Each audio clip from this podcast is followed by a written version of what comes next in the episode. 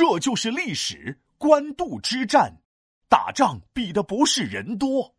唉，这次我们不是三班三班最不一般了。这咋的了？刚进门就唉声叹气的。哎呀，我们班好几个同学吃了校门口不干净的小吃，这两天上课就听见他们肚子咕噜噜的叫唤，还有好几个闹肚子都住院了。这次拔河比赛可完蛋了！哎，那可不一定。你没听过一个词叫“以少胜多”啊？我只听过“人多力量大”，人少的肯定赢不了人多的。嘿嘿，这你就不知道了吧？历史上可有好多以少胜多的战役。之前我给你讲过的巨鹿之战就是其一。哦，就是项羽破罐子破摔那次吧？哈，我看你像破罐子。那叫破釜沉舟。今天我再给你讲一个以少胜多的官渡之战。我觉得你可以学学里面的曹操，坚持就是胜利。我看你像曹操，赶紧讲。三国时期，曹操的军队和袁绍的军队开战。刚开始，曹操和袁绍还能你出一，我出一，一对大将比高低啊，你出二，我出二，两对士兵啊拼锁链你出三啊，我出三，三回大战是不一般，你出四，我出我我出我出不来了，唉。毕竟曹操比袁绍人少，没有能力发起进攻，只能一直防守，和袁绍僵持在了官渡这个地方。我懂，我懂，也就嘎子嘎子战，学名叫拉锯战。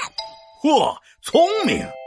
就这样，曹操和袁绍在官渡那里是拉拉扯扯了一个多月，一直分不出胜负。啊，渐渐的。曹操有点坚持不住了，就在快要放弃的时候，他的手下劝他说：“主公，你要坚持住，之前一直忙忙碌碌，现在双方都没退路，胜败马上就有出处。怪不得我们老师说一定要多交几个正能量的朋友呢。关键的时候，他们的鼓励就是你的动力呀！啊，本天才我如今这么优秀，也是因为我有个正能量的好朋友啊！”啊，哎呀，啊，这突然一下子夸的我，这我我我我这老脸都微微红润了。哎呀，皮大龙，你脸红啥呀？我说的是刘子豪。这这这这，一边待着去！我跟你说，要是没了我告诉你这些，在拔河比赛之前，你就已经认输了。好，谢谢你，皮大龙。曹操不就是坚持吗？我已经学会了。除了坚持，曹操以少胜多，还有一个重要的点，就是奇袭。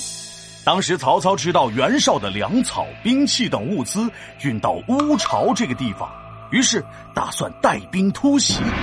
突袭乌巢有啥用啊？都是吃的用的，袁绍的大部队也没在那里啊。哼哼，这你就不知道了吧？古代的时候，打仗最重要的就是士兵和战马。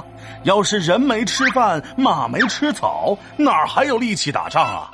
咦，那对呀，那确实可太对了。饿肚子可不行。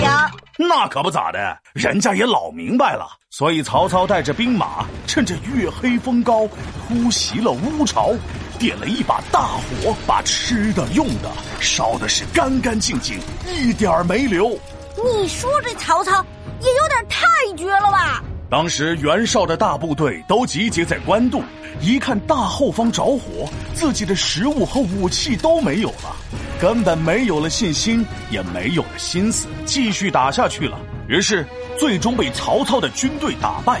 而且更重要的是，这一仗不仅让曹操以少胜多，也让他增强了实力，为未来统一北方奠定了基础。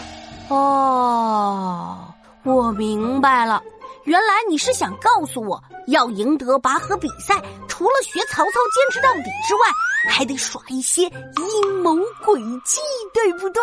嘿嘿，嗯，我想想啊，我可以在他们鞋底子上涂油。或者拔河的时候做鬼脸？不是，我是想告诉你，物资补给很重要，赶紧让生病的同学吃好喝好，把身体养好。皮大龙敲黑板，历史原来这么简单。官渡之战少胜多，曹操、袁绍啊争大哥，坚持信念很重要，成功路上笑呵呵。